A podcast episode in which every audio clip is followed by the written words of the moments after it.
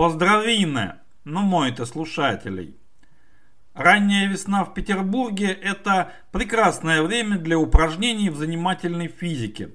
Наверняка можно даже вывести формулу, позволяющую перевести вот эти наши градусы Цельсия, миллиметры ртутного столба и прочие метры в секунду процентами влажности в географические координаты, то есть широту и долготу того места, того участка на солнечном берегу, куда хочется телепортироваться прямо вот сейчас. Ну и здесь, наверное, по сценарию оригинальный звук транспортера из вселенной Star Trek.mp3.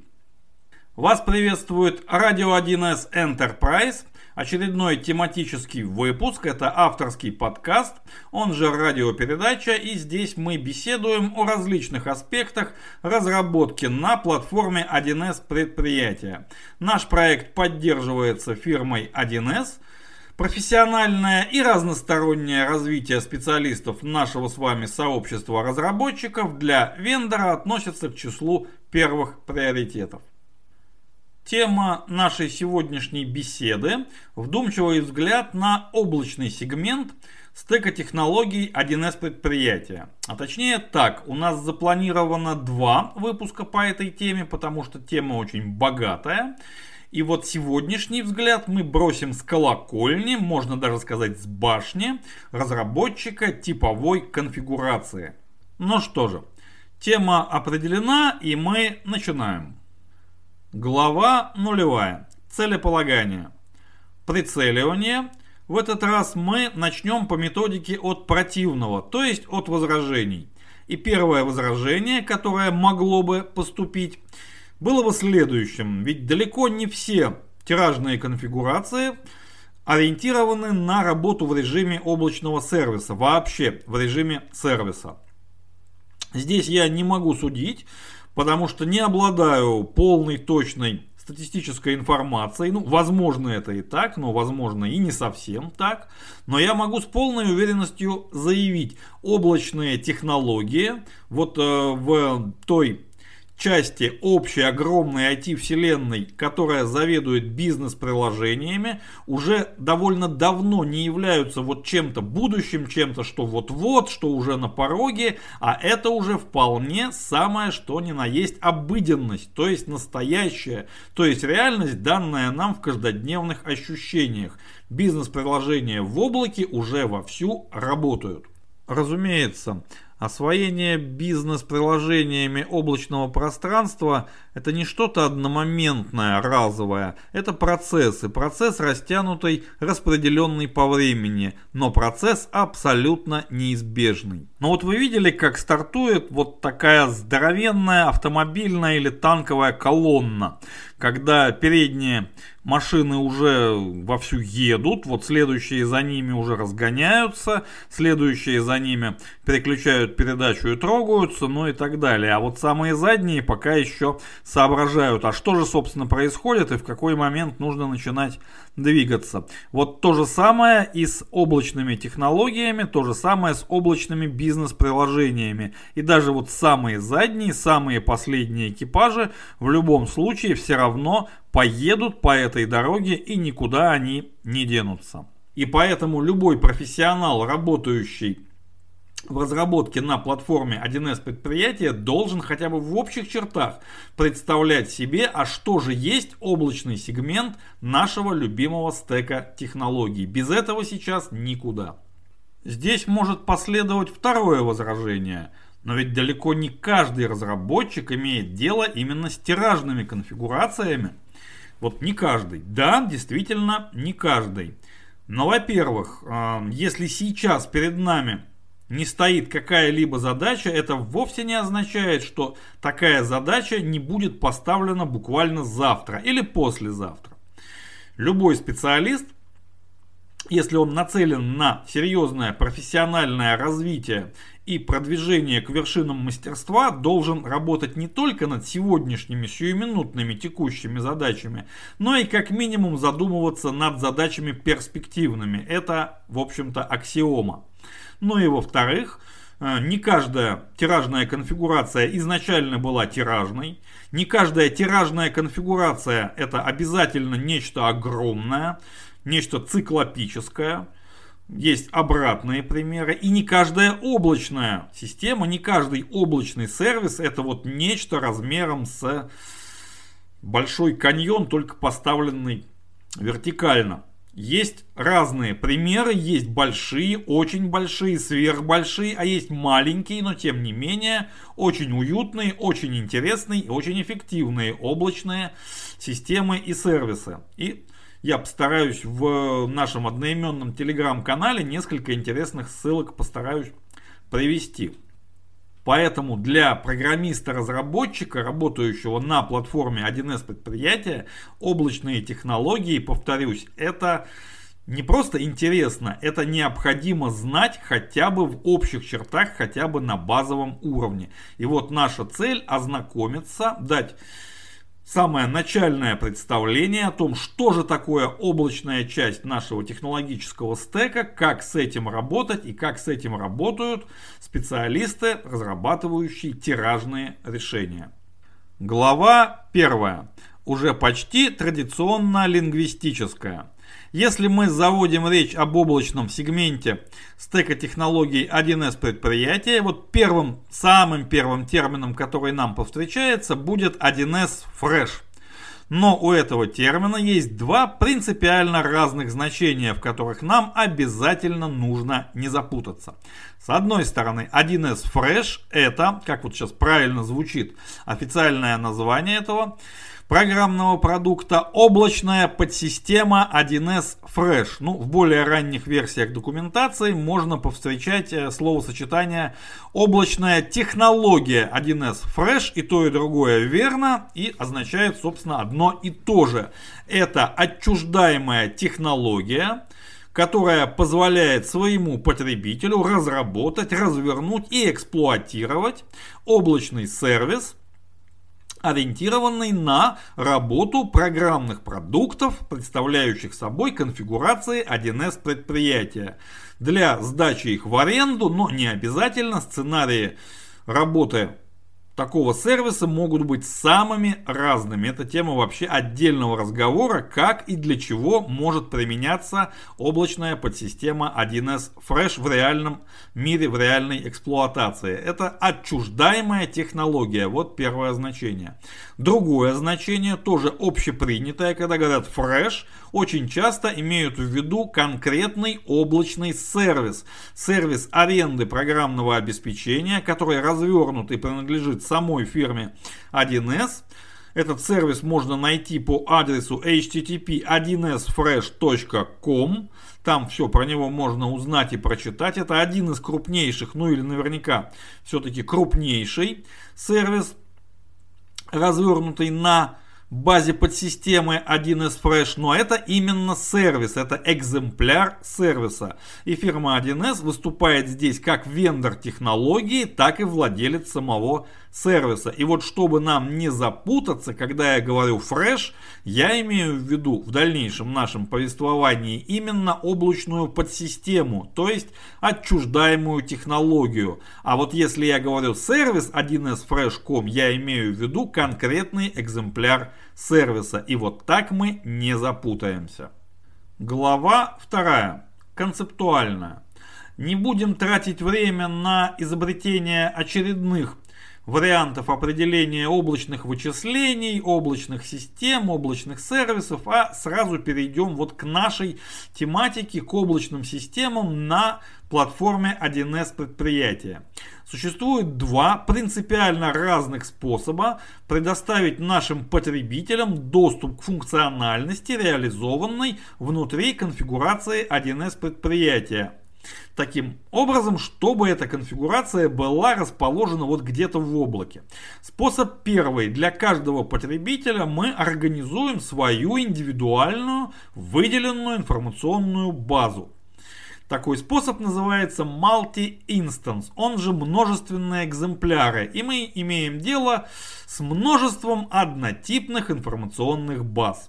Другой способ заключается в том, что информационная база у нас одна, но она работает в специальном режиме, в режиме разделения данных. У платформы есть такой режим, и для каждого потребителя в этой общей разделенной информационной базе организуется своя индивидуальная область данных. То есть база общая, но области данных персональные для каждого потребителя. И вот такая архитектура называется multi-tenants, то есть множественная аренда. И вот именно такой способ реализован в облачной подсистеме 1С Fresh.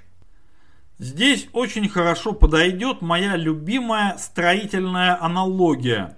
Для того, чтобы поселить несколько тысяч семей, несколько тысяч домохозяйств, можно, например, выстроить коттеджный поселок. Вот участки земли одинаковые, на них построены однотипные коттеджные домики, такие маленькие. Один домик на одно домохозяйство, но при этом все задачи коммуникации, электричество, водоснабжение, газоснабжение, безопасность, еще что-то, это все лежит в зоне ответственности каждого из владельцев такого коттеджного домика. Вот это множественные экземпляры. При этом требуется огромная площадь, очень много земли, требуется э, транспорт соответствующий, то есть просто дойти от одного края такого поселка до другого, это уже задача, требующая автомобиля, ну и так далее.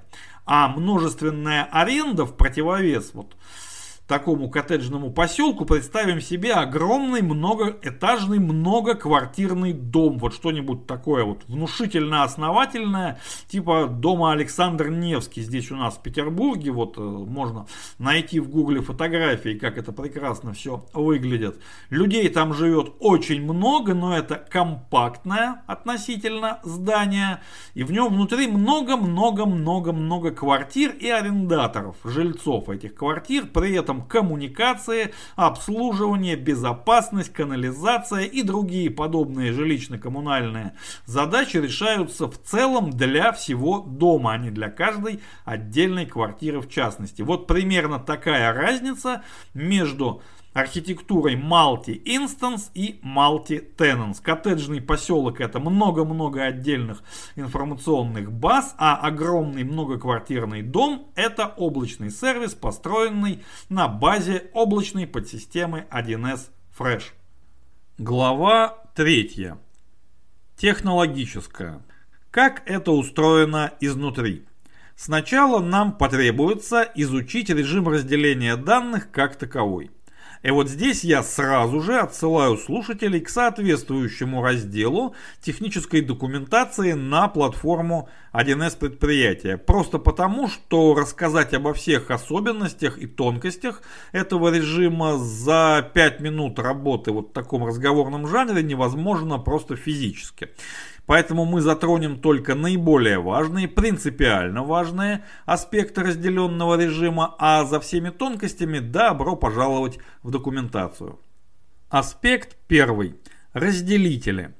Так мы будем называть те общие реквизиты конфигурации, которые при помощи соответствующих свойств отвечают за э, разделение объектов данных по областям, то есть служат признаками разделения. Но, к сожалению, когда мы говорим о механике разделения данных без тавтологий, обойтись иногда не получается. И вот набор таких разделителей определяет, как именно мы разделяем объекты нашей информационной базы на области данных и в каком именно режиме каждый из объектов будет доступен в разделенных и неразделенных сеансах работы с информационной базой, что приводит нас ко второму важному аспекту – разделенный сеанс. В отличие от обычного сеанса, который характеризуется просто пользователем, вот пользователь, вот логин, вот пароль, он зашел и работает – а, в случае разделенного сеанса еще помимо пользователя указываются значения разделителей.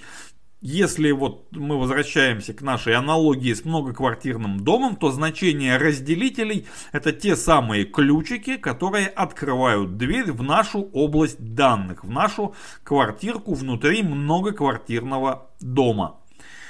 Третий важный аспект – это разделенные объекты данных. Понятно, что объекты метаданных у нас есть самые разные, и особенности работы каждого из них в разделенном режиме – это тема отдельной беседы. И еще раз добро пожаловать в техническую документацию, где все это очень подробно и внятно описано. Нас будут интересовать основные два режима работы с объектами данных справочниками, документами, регистрами, планами видов, характеристик и так далее.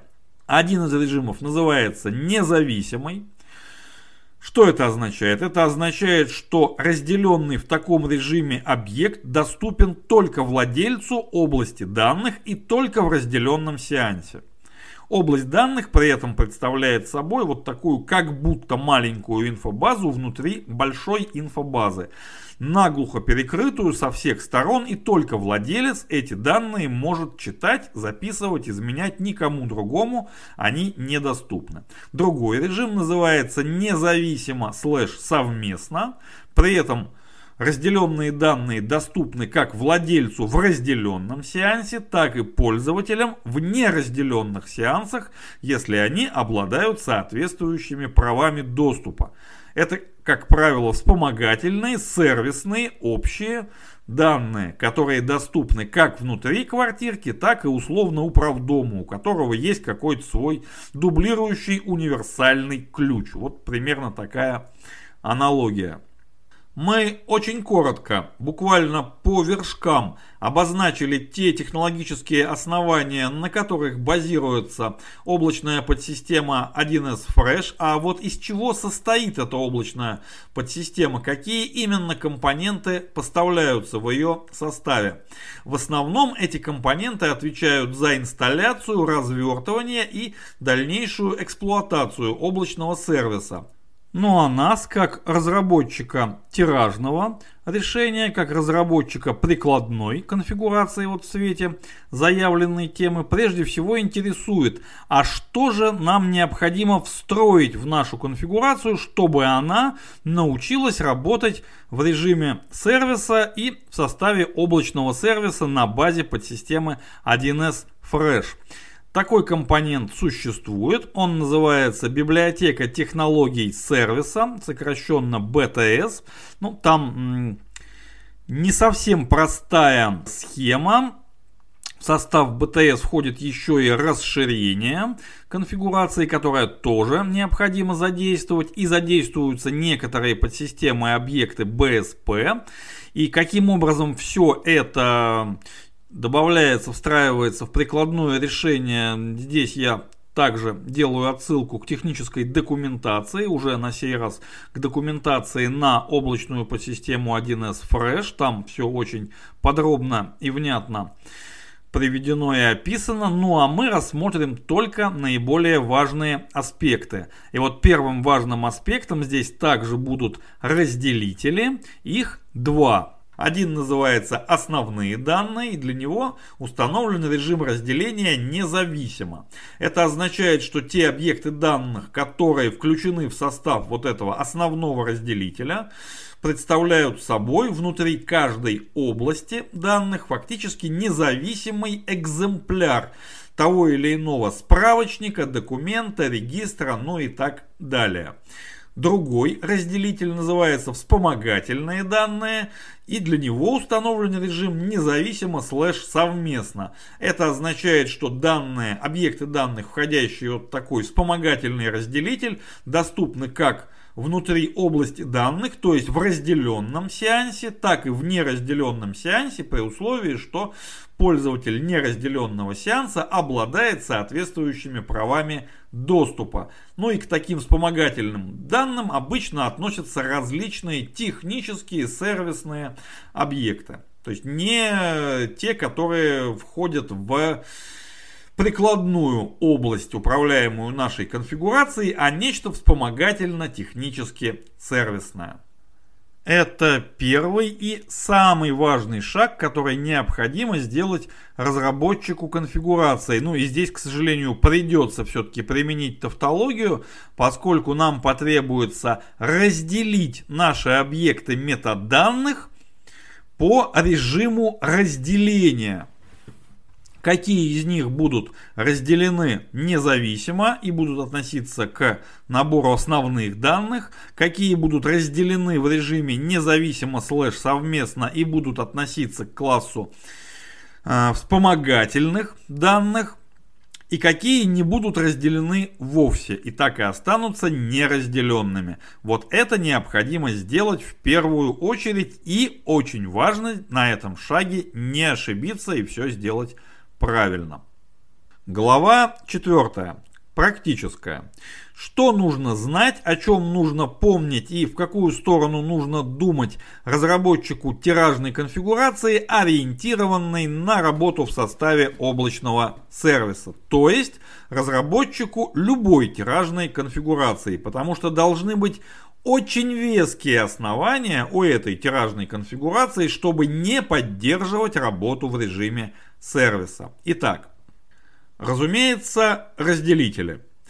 Добавляя в конфигурацию новый объект метаданных, необходимо сразу же принимать решение, ну желательно еще на этапе проектирования, каким образом этот объект будет относиться к области данных. Будет ли он относиться к основным данным области, к вспомогательным данным области, или же будет вообще неразделенным объектом.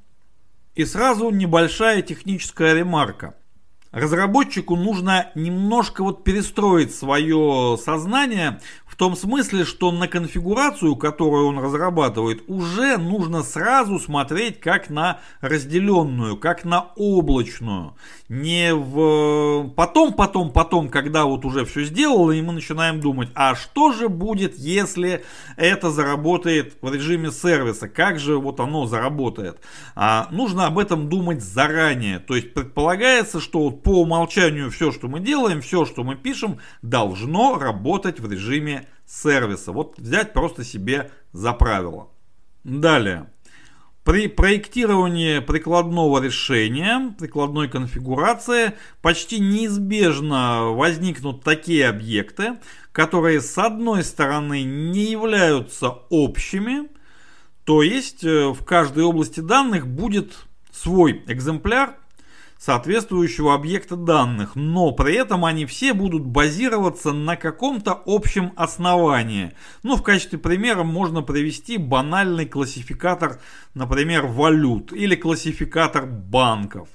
А, когда есть общий справочник, и он един для всех. И пополняется, обновляется он тоже единым для всех образом. Ну, например, откуда-то из доверенного источника загружается очередная версия единого государственного адресного справочника. Либо же, если наша конфигурация, например, это управление оптово-розничной торговлей запасными частями для автомобилей, то будут общие для всех какие-то каталоги производителей этих запчастей. Но у каждого нашего потребителя в каждой области данных будет своя какая-то часть этого каталога использоваться и возможно она будет модифицирована по каким-то своим соображениям. Вот для того, чтобы реализовать такую схему работы с данными, общее основание и экземпляры, которые частично дублируют, но с возможностью изменить внутри области, существует механизм, который называется в облачной подсистеме 1Fresh поставляемые данные. Что в этом механизме важно, интересно, разработчик конфигурации может сам написать и в составе своей конфигурации поставлять инструментарий для загрузки этих поставляемых данных из внешних источников. То есть определяется вот такая обработка, инструмент загрузки поставляемых данных. Они загружаются, обновляются, а затем при необходимости раскатываются по областям и там уже в каждой области могут как-то модифицироваться. Например, общий для всех курс валют может затем в каждой области вот быть каким-то своим. Это называется поставляемые данные. Этим нужно уметь пользоваться и нужно этим пользоваться. Далее. Работа с информационной базой в режиме сервиса возможно как через тонкий клиент, так и через веб-клиент, но крайне желательно обеспечить в конфигурации полную поддержку веб-клиента. Возможно, для каких-то отдельно взятых функций сделать, наверное, исключение, но для этих исключений требуются очень веские основания. В общем же случае необходима полная поддержка веб-клиентов всеми функциями, всеми формами конфигурации. А это означает, в свою очередь, никаких э, модальных окон, никаких синхронных вызовов. Все должно быть сделано так, как этого требует работа через браузер. И нужно заметить, что, наверное, не только для облачного сервиса это правило является крайне полезно. По-хорошему, любая современная прикладная конфигурация должна полностью поддерживать режим работы веб-клиент.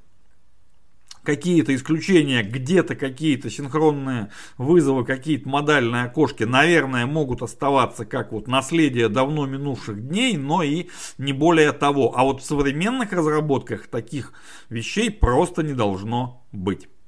Далее. Необходимо учитывать чисто технические аспекты работы платформы в разделенном режиме. Ну, например, ссылки на объекты данных.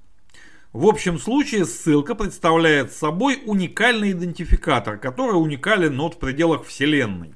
Но если наша информационная база работает в разделенном режиме и соответствующий объект метаданных тоже является разделенным, причем он разделен в режиме независимо, возможны ситуации, когда в разных экземплярах например, справочника, то есть в разных областях данных, ссылки на элементы этого справочника, они могут дублироваться, то есть быть одинаковыми. И ссылка является уникальной в пределах области данных для вот таких объектов.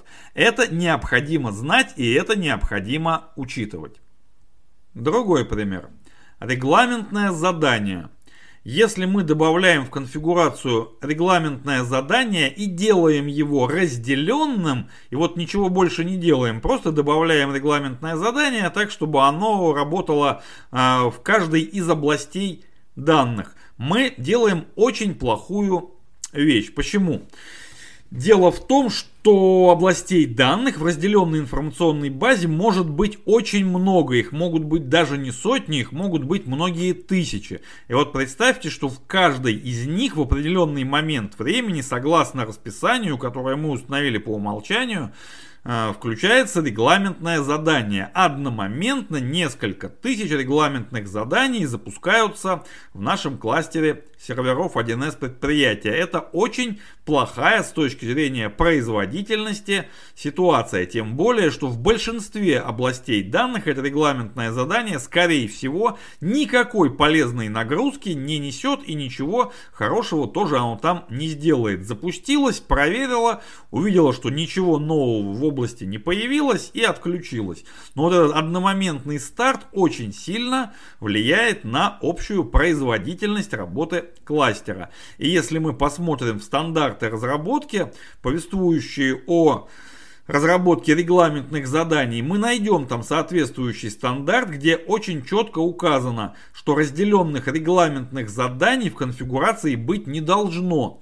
И если нам необходимо какую-то функциональность внутри области данных вот как-то по будильнику организовать, а нам, разумеется, будет нужно это делать, то нам необходимо задействовать соответствующую стандартную подсистему, а именно подсистему очередь заданий, и вот с ее помощью планировать выполнение нашего программного кода, наших заданий в областях данных. И только так. Ну и вообще аспект производительности, наличие в программном коде каких-то необязательных, неоптимальных участков в случае работы конфигурации в облачном сервисе, в режиме сервиса приобретает уже не академический интерес, как это часто бывает. Ну да, вот здесь у нас резерв на оптимизацию. Лишняя временная таблица в запросе, но сколько у нас будет тех сеансов? Ну 10, ну 15, но ничего страшного. Но когда у нас э, конфигурация работает в облаке и сеансов работы внутри одной разделенной информационной базы, повторяю, может быть и сотни, и тысячи, и многие тысячи, и вот в каждом из них создается часто и по многу лишняя временная таблица, это уже совсем другой порядок, это совсем другие побочные паразитарные затраты, загруженность оборудования, лишняя вот эта побочная, она может уже стать серьезным фактором, мешающим успешной эксплуатации. И необходимо очень внимательно относиться к написанию программного кода в плане производительности. То есть необходимо проштудировать соответствующие стандарты разработки, ну это как минимум повествующие о правильной технике работы с объектами данных, как правильно составлять запросы, как правильно читать, как правильно организовывать обработку данных. Этим рекомендациям нужно следовать вот не просто потому, что так правильно и вот так вот, вот красиво, а просто потому, что в случае разделенной информационной базы, работающей под очень высокой нагрузкой, даже лишняя какая-то ложечка воды, лишняя табличка, лишняя итерация цикла, лишнее обращение через точку к переменной ссылочного типа, к ее реквизитам, может, ну если не обрушить наш сервис, то очень серьезно затруднить его работу и очень негативно сказаться на интегральной производительности нашей информационной системы. Это очень-очень важный аспект. Ну и последний по перечислению, отнюдь не по важности, аспект разработки тиражных конфигураций для работы в режиме облачного сервиса – это безопасность. Понятно, что вопросы безопасности, безопасного исполнения кода, правильно написанного кода, не содержащего уязвимостей, важны ну, для любой совершенно разработки, для любых прикладных конфигураций. Но в случае облачного сервиса есть два фактора, которые делают этот аспект еще более важным. Во-первых, абсолютное большинство сценариев развертывания облачного сервиса предполагает публикацию информационных баз в интернете. То есть наша разделенная инфобаза будет доступна со стороны э, дикого поля интернета, доступна агрессивной внешней среде, откуда может прийти ну, практически кто угодно и попытаться сделать все, что только можно и нельзя через опубликованные нами интерфейсы. И во-вторых, поскольку речь идет о тиражном решении, велика вероятность, что исходный код, то есть наш программный код нашей конфигурации будет этому самому пришельцу из агрессивной среды доступен, и он у него будет тоже в руках, он сможет в него подглядывать, совершая свои действия и пытаясь получить несанкционированный доступ. Вот эти моменты нужно учитывать и очень серьезно учитывать при разработке конфигураций, ориентированных на работу в облаке.